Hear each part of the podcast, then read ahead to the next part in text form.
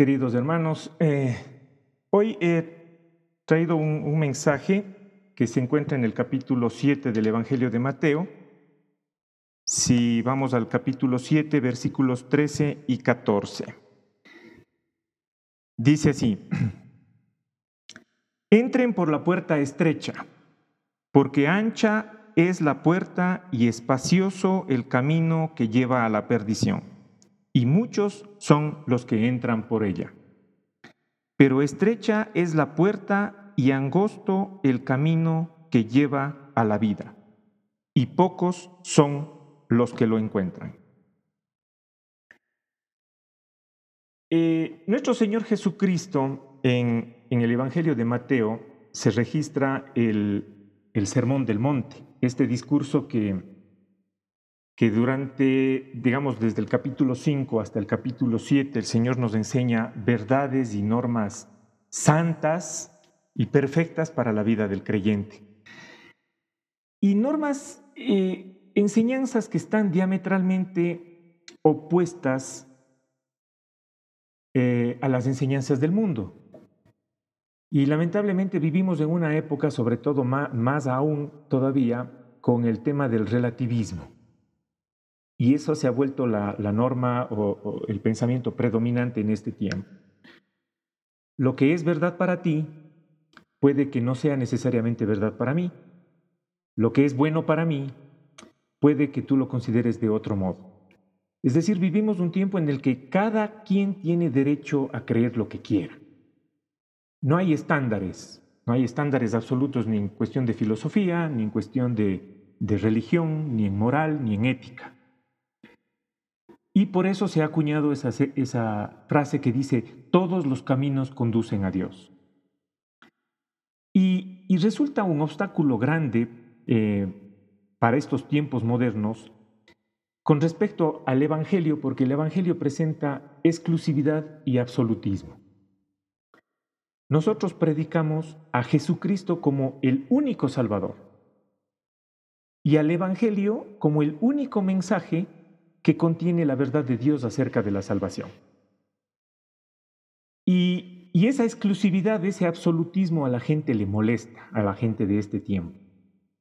Dice, bien, eh, chévere que, sigas a Cristo con sus enseñanzas y trates de vivir de acuerdo a sus normas, pero ábrete a nuevas filosofías, ábrete a nuevas doctrinas, a, nuevos caminos, porque al fin y al cabo todos los caminos conducen a Roma.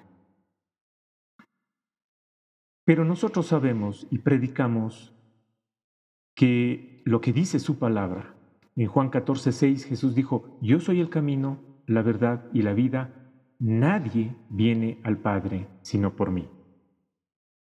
Fuera de Cristo no hay nada ni nadie que pueda salvar a los pecadores.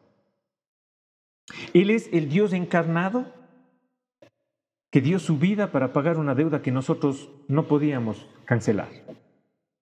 Pedro dijo en Hechos 4:12, eh, en ninguno hay otra salvación, porque no se ha dado a la humanidad ningún otro nombre bajo el cielo mediante el cual podamos ser salvos. Y no solamente el Evangelio proclama a un solo Salvador, sino el único medio para llegar a la salvación es seguir a Cristo. Y eso es lo que nuestro Señor Jesucristo hace en este Sermón del Monte. Durante cinco, los dos, tres capítulos que Mateo registra de, este maravilloso sermón, el Señor nos enseña esas normas, esas verdades para vivir de acuerdo a sus, a sus términos. Eh, este sermón fue predicado a sus discípulos. Recibimos la salvación por gracia que Él nos ofrece, pero Él nos pide que vivamos la vida cristiana bajo sus términos, bajo sus condiciones. Y estos versículos que estamos tratando hoy, el, 13 y el 14, es eh, ya la última parte de su, de su sermón.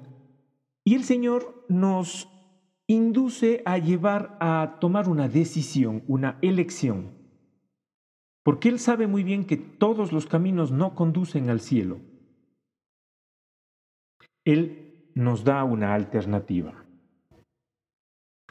Y, eso eso ha sido eh, durante toda la historia y, se, expresa en el, drama de, la Biblia, porque ya Moisés en el Antiguo Testamento también les puso a la elección a su pueblo. En Deuteronomio 30, eh, del 15 al 20, dice, fíjate pues, he puesto delante de, eh, delante de ti hoy la vida y el bien, la muerte y el mal.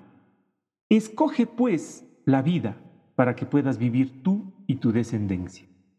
Entonces, siempre ha habido eh, esa elección que el Señor nos ha puesto. Josué también, después de tomar la, tierra prometida, después de su ministerio, cuando ya eh, repartió la tierra a las, doce tribus de Israel, al final de su ministerio, él dijo en 14.15, en 14, dice, escojan a quien quieren servir.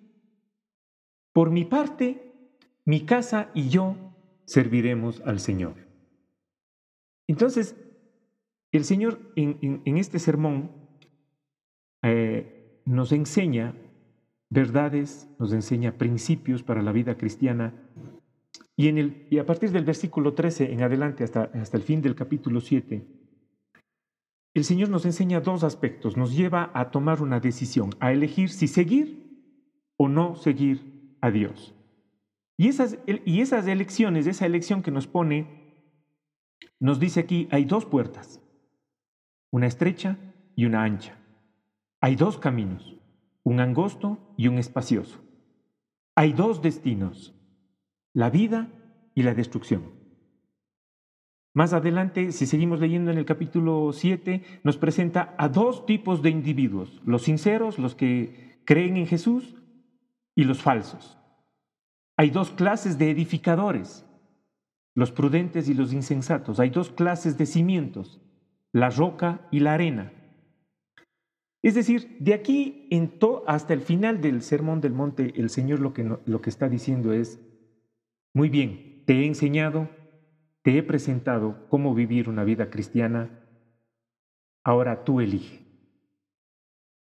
Y en este pasaje que el Señor nos pone esa alternativa, nos presenta que hay una puerta ancha que conduce a un camino espacioso, fácil, y son muchos los que los, lo transitan.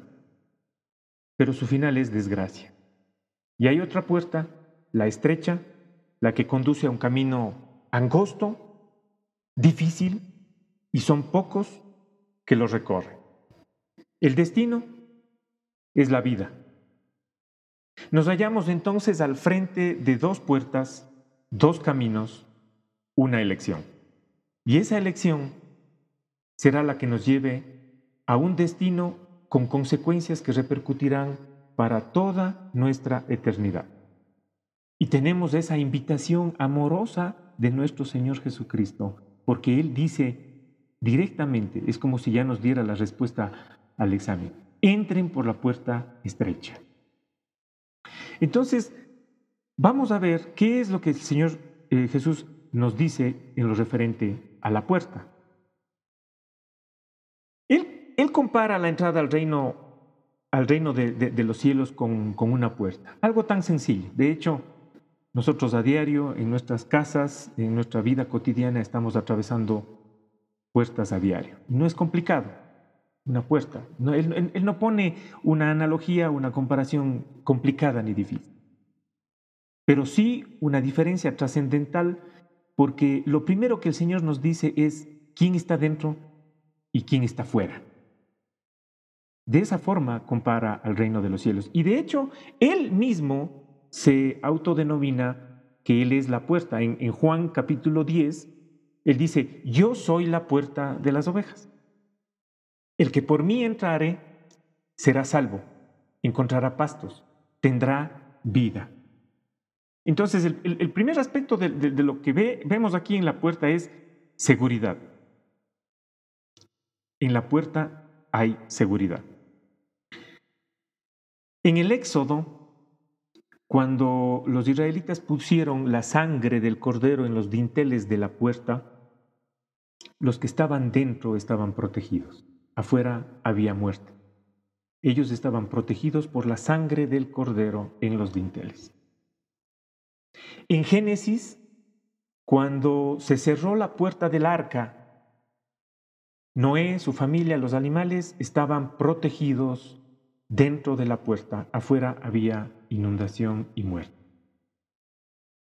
Entonces, aquí el Señor Jesús nos pone a considerar y nos invita y nos persuade a tomar una acción definitiva y específica que es entrar por la puerta estrecha. Ese es el otro punto que, que tenemos que considerar. Porque mm, les aseguro, si hacemos una encuesta, una prueba, como saben decir, un experimento social, y en algún centro comercial o en alguna oficina ponemos el acceso a esa oficina, una puerta ancha, una puerta espaciosa y una puerta pero angostita, les aseguro que todos elegimos ingresar a ese recinto por la puerta ancha, porque es difícil, eh, eh, resulta mentalmente difícil asimilar eh, entrar a algún lugar por una puerta estrecha, angosta. Pero el Señor lo que nos, nos invita aquí es, entra por la puerta estrecha. No nos dice, admira la puerta, reflexiona sobre la puerta, conócele a la puerta. Porque muchos lo que, lo, que hacen es, ay, qué lindo el mensaje del Señor en el Sermón del Monte. Habla de tantos tópicos, eh, pero no lo practicamos, no lo escuchamos. Muchos dicen creer en Jesucristo, pero no lo reciben como Señor y Salvador. Muchos son eruditos, se saben la Biblia de la, de la A a la Z, de, de Génesis, Apocalipsis, pero siguen fuera de esa puerta. El Señor nos invita a entrar por la puerta, no a admirarla, ni a, ni a, verla, ni, ni a conocerla. El Señor también nos dice que nadie ha entrado a esa puerta por accidente o por tropezones. Ay, me equivoqué, entré por ahí. No. Esa puerta estrecha, esa puerta angosta, requiere sacrificio, requiere esfuerzo. Y en, el, y, en el, y en el Evangelio de Lucas, en el capítulo 13, el Señor también habla de la puerta estrecha. Y aquí hay un énfasis adicional que el Señor pone. Capítulo 13, versículo 24. Perdón, eh, sí, del 23 al 24.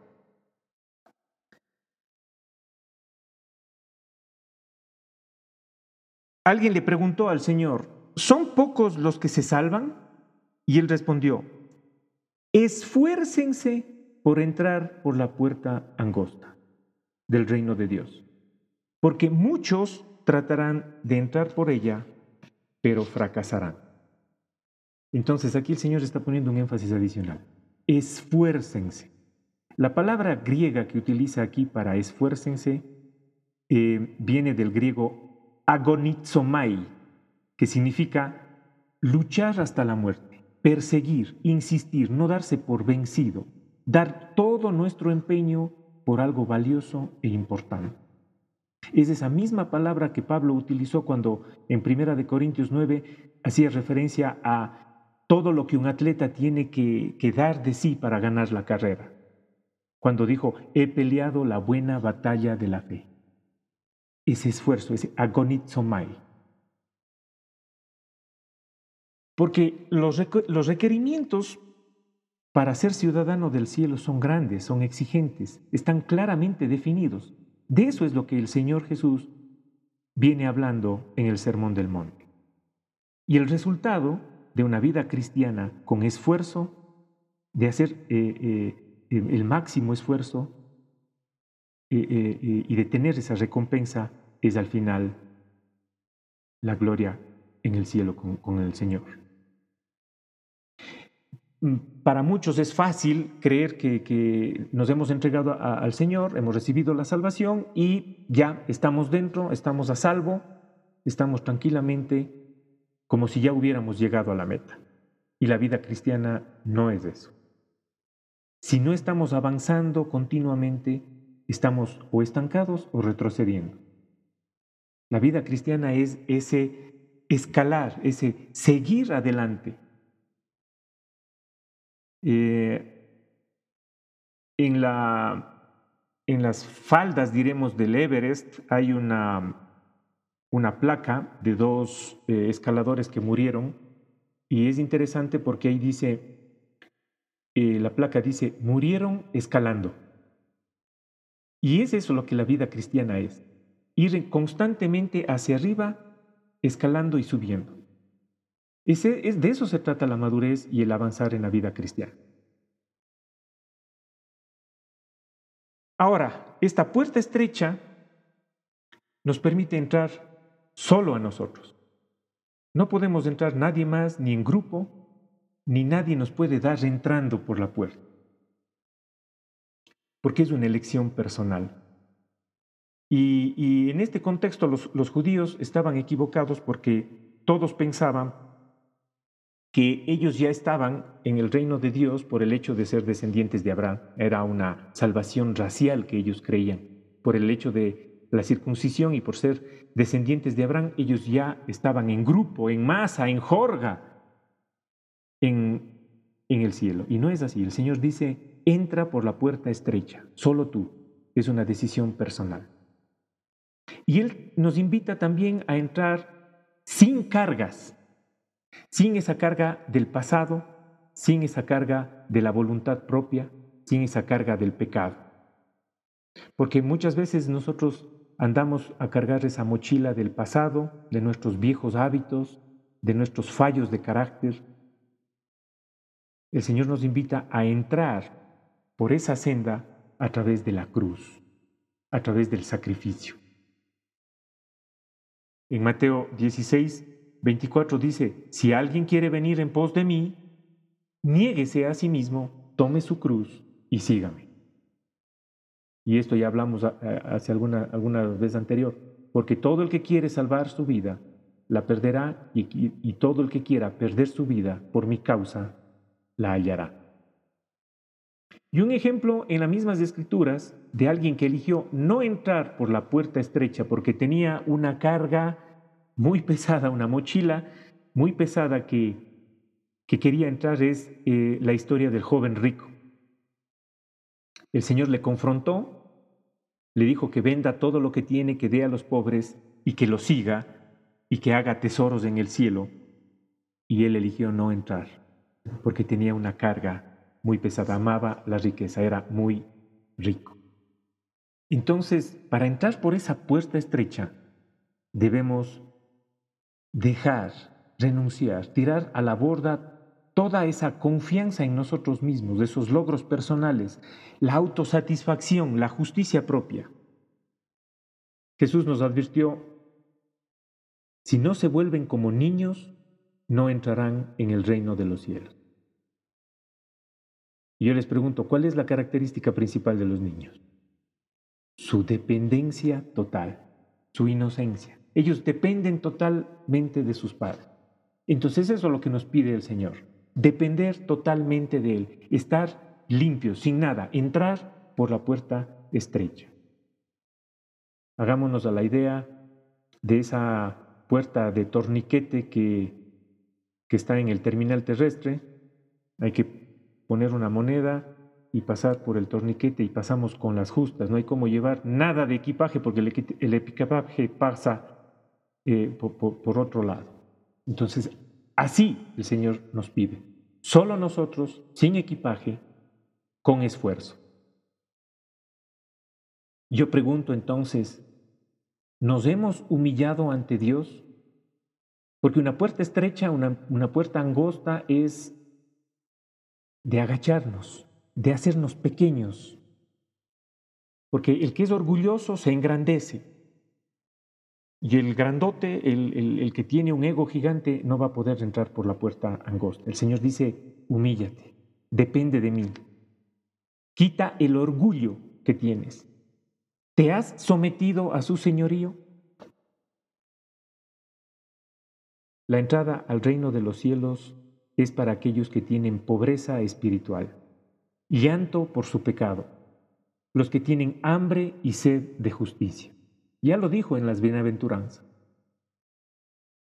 No es para aquellos que quieren entrar al cielo de forma barata, fácil, eh, de asegurarse el cielo. Debe haber renuncia. Debe haber renuncia a la vida egoísta, a la vida mundana que tenemos mucho. Y también el Señor nos menciona en la puerta que está abierta para todos. La invitación es universal, está abierta para todos.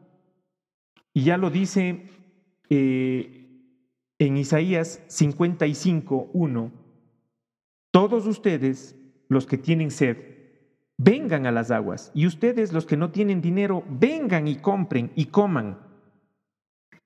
Vengan y compren vino y leche sin que tengan que pagar dinero. La salvación es gratuita, está abierta para todo.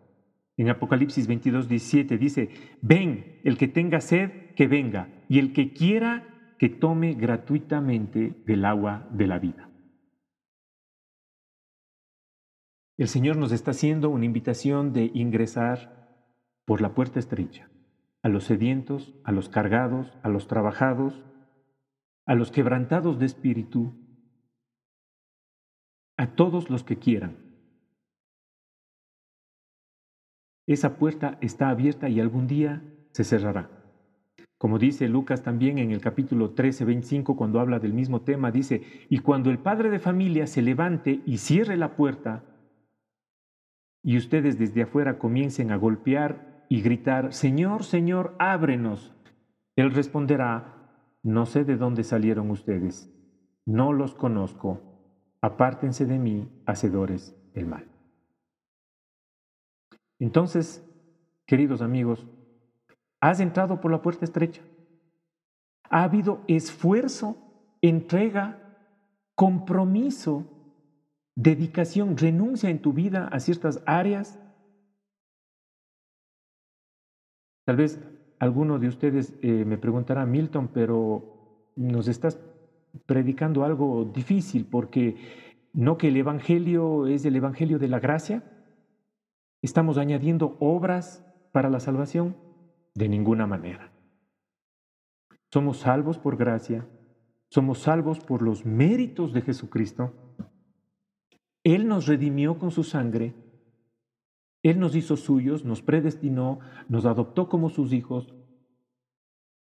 Lo que aquí está diciendo el Señor es que a los que son suyos, a las ovejas de su prado, a los que son verdaderamente suyos, se les invita a pasar por esa, fuerza, por esa puerta con esfuerzo. Porque el transitar por la vida cristiana se caracteriza por entrega, por servicio, por renuncia por la causa de Cristo. Eso es lo que nos enseña. Miren, en las bienaventuranzas, eh, en, el Sermón del Monte lo que nos dice. Primero nos dice que somos bienaventurados, que somos la sal y la luz del mundo. El Señor habla sobre el enojo, sobre el adulterio, sobre la venganza, nos enseña a orar, nos enseña sobre la generosidad, a hacer tesoros en el cielo, es decir, a manejar nuestros recursos, nos enseña acerca de la preocupación. Son cosas que están totalmente distintas a lo que el mundo nos dice. Vivir bajo estas normas, vivir bajo estos principios es difícil. Implica renuncia, implica compromiso. Acuérdense en un mensaje anterior que, yo les compartí, en donde Pedro decía en su carta que adicionemos a la fe que recibimos, a la, a la grandiosa salvación, adicionemos esas virtudes, la excelencia moral, el conocimiento, la, el, el dominio propio, el amor. Entonces siempre tiene que haber un esfuerzo, una intencionalidad de nuestra parte para vivir una vida cristiana, para madurar y para alcanzar a la meta. Y ahí veremos la obra del Espíritu Santo, en donde nos mueve, nos cambia, nos transforma nuestras vidas. Ese esfuerzo que se ve reflejado, que se vea reflejado en tu tiempo de oración. ¿Cómo está tu tiempo del estudio de la palabra? ¿Estás comprometido con la iglesia? ¿Cómo está tu testimonio con los que te rodean? ¿Se ve ese esfuerzo en la lucha contra el pecado en tu corazón? ¿Cómo está tu vida cotidiana? ¿Cómo tratas a tus jefes? ¿Cómo tratas a tus empleados? ¿A tus vecinos? ¿A tus amigos? ¿A tus clientes? ¿Cómo estás siendo diligente en la administración de los recursos y de los dones que el Señor te ha dado. ¿Cristo es realmente el eje, el centro de tu vida? ¿Le das gloria a Él con todo lo que haces? Y veremos que pasar por esa puerta estrecha al final vale la pena. Al final vale la pena. Ahora nos dice que pasar por esa puerta encontramos dos caminos. Y esta alternativa que nos, que nos plantea Jesús nos impulsa también a hacernos una, una pregunta, un examen de conciencia. ¿En cuál de los dos caminos estoy? Todos nos encontramos en uno de los dos caminos. El camino espacioso, el sendero fácil, atractivo, el que es permisivo, en donde existen pocas reglas, pocas restricciones, pocos requerimientos, en donde son aceptados muchos, es una autopista, en donde muchos son fan de Jesús, en donde al menos uno es religioso, el pecado se acepta, la verdad se moldea. La palabra de Dios se alaba pero no se estudia. Las normas divinas se admiran pero no se siguen. Es un camino donde no se requiere madurez, ni carácter, ni compromiso, ni sacrificio. Se trata de un camino fácil. Como dice Pablo en Efesios 2.2, pues vivían de acuerdo con la corriente de este mundo y en conformidad con el príncipe del poder del aire, que es el espíritu que ahora opera en los hijos de desobediencia.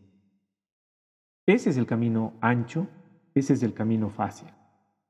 En Proverbios 4:12 dice, hay caminos que el hombre considera rectos, pero que al final conducen a la muerte. Ahora, el otro el transitar por el camino angosto, el Señor también nos pide que lo hagamos con esfuerzo. Nunca nada se obtiene si no es con trabajo, esfuerzo, con sudor y lágrimas. Y el ejemplo lo podemos ver en, los maestros de la música, en los deportistas que ganan campeonatos. Ellos no obtienen eso de la noche a la mañana, sus habilidades, eso, eso se obtiene con esfuerzo, con dedicación. Y en ese, en ese camino angosto encontraremos rechazo, dificultad, persecución. Ya lo dijo al inicio del Sermón del Monte, bienaventurados ustedes los que por mi causa serán perseguidos y mientan contra ustedes y les digan cosa, cualquier eh, mal. En Juan, en Juan 16 dice, en el mundo tendrán aflicción, pero confíen en mí, pues yo he vencido al mundo. En Mateo 10, 34 dice, no, no piensen que he venido a traer paz al mundo, he venido a, a traer espada, pues les pondré al hijo contra su padre, a la hija contra su madre, a la nuera contra la suegra. Va a haber persecución, va a haber división.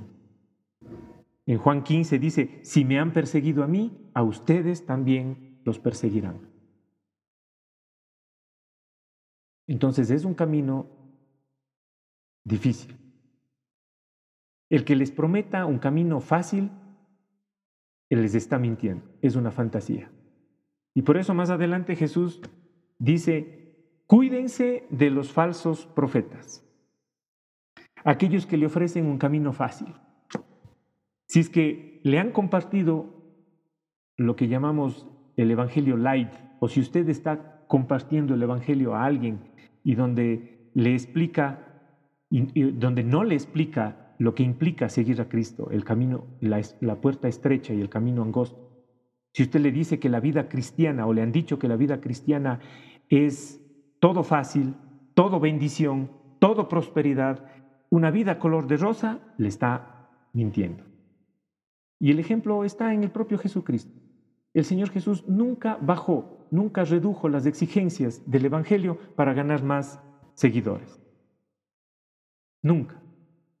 En Juan 6, luego de predicar y, de confrontar, se dice, se fueron muchos de los discípulos. E incluso Jesús mismo se dio la vuelta y les dijo a sus, a sus propios apóstoles, ¿y ustedes también quieren irse? Entonces el Señor no estaba interesado en llenar estadios y, y, tener millones de seguidores. El Señor dijo las palabras como son. El camino, la puerta es estrecha, el camino es difícil. Tienen que tomar su cruz y seguirme. Van a ser perseguidos. El Señor no le interesaba llenar multitudes, el Señor le interesaba los corazones dispuestos, entregados, con sacrificio, comprometidos. El transitar una vida cristiana que alabe al Señor y sobre todo, como ya vamos a ver más adelante, con mirada hacia lo que va, lo que va a venir. El Señor nos dice que el camino es largo también. Nada se ha obtenido en la vida con un abrir y cerrar de ojos. no podemos obtener una gran obra con atajos. No hemos llegado a, ningún, eh, a, ninguna grandeza a través de atajos, con resultados inmediatos. El camino es largo. Las cosas valiosas, importantes, son de resistencia, son eh, largas en el camino y requieren disciplina. Y ese es un punto importante porque muchos abandonamos la disciplina, nos ablandamos, nos acomodamos. La madurez se alcanza manteniéndola con disciplina, con constancia, con perseverancia. Y lo más importante que el camino hay que verlo como una correcta perspectiva. Tal vez tomamos el camino corto, indisciplinado, buscando lo del momento, y nos puede resultar eh, eh, seductor porque implica libertad, implica anchura, pero no podemos ver nuestros valores claramente si no vemos al final la perspectiva desde lo eterno a la luz de la eternidad. Y ahí sí podemos decir, valió la pena cuando lo vemos desde la perspectiva correcta.